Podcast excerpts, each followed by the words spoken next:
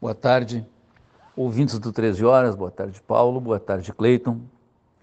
Ontem a Câmara dos Deputados rejeitou a proposta de emenda constitucional que alterava o funcionamento da urna eletrônica no nosso país.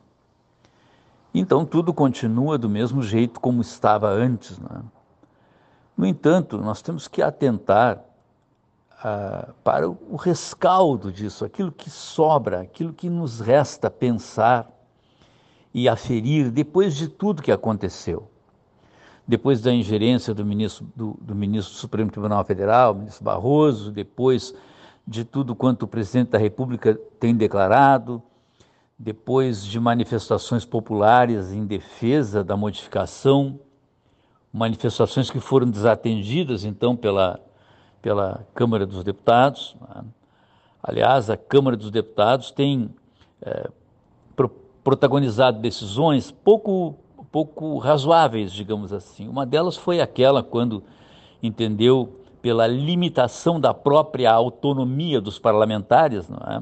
legitimando a prisão de um deputado federal é, por decisão da Suprema Corte, por, por, opiniões que teria manifestado lá nas redes sociais. É? Agora, o argumento de alguns deputados também não parece muito convincente, na medida em que, se a urna eletrônica serviu para elegê-los, então não há problema. A questão não, não é essa, a questão não pode ser pensada nem refletida sobre esse ângulo, sobre esse estreito limite, não é? Mas de tudo isso, como eu disse, sobra um rescaldo, sobra uma grande desconfiança que se já existia em relação à urna eletrônica desde os tempos em que o ex-governador Leonel Brizola eh, fazia suas sacadas contra esse sistema, dizendo que isso era uma barbaridade, se desde aquela época de Brizola já existia uma desconfiança em relação à urna eletrônica, hoje essa desconfiança passa a ser, com plena justificativa, é, bastante maior. É? Essa desconfiança se acentua, inclusive, quando nós avaliamos a ingerência ou a, a participação nisso é, do ministro Barroso, presidente do TSE. Não há justificativa, a meu ver, razoável que, que leve à compreensão de que o ministro possa ter ou deva ter se empenhado tanto e tão significativamente é, na, na, na, busca de manter como está a urna eletrônica, é? porque, afinal de contas, o ministro é apenas o, o, o responsável pela realização do processo eleitoral. Tanto faz para o ministro a, a, urna com auditagem ou sem auditagem, em tese não faz diferença absolutamente nenhuma para o ministro. Então a ingerência do ministro, a sua interveniência nisso, ela é, é ela, ela acentua essa desconfiança que se estabelece na população brasileira, que é uma desconfiança muitíssimo ruim distende mais a corda.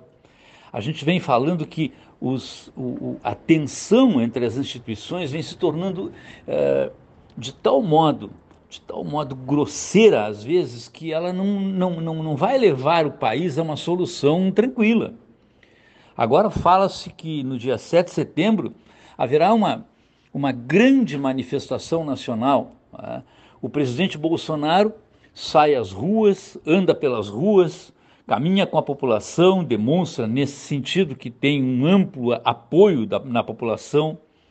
As pesquisas de opinião dizem o contrário, pelo menos aquelas que são publicadas aí pela televisão.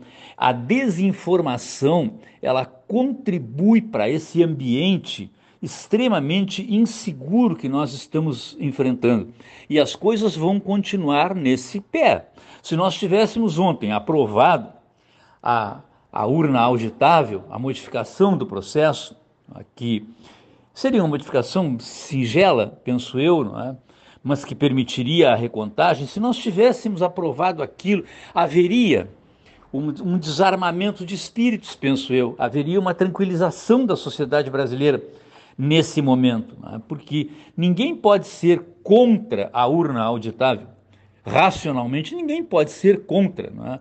Quanto melhor for o processo, quanto mais confiável ele for, melhor para todos nós. Então, nós temos que imaginar o que vai acontecer logo adiante, porque o que aconteceu ontem na, na, na Câmara dos Deputados é, bota mais lenha numa fogueira que já arde com labareda alta. Muito obrigado e até a próxima, se Deus quiser.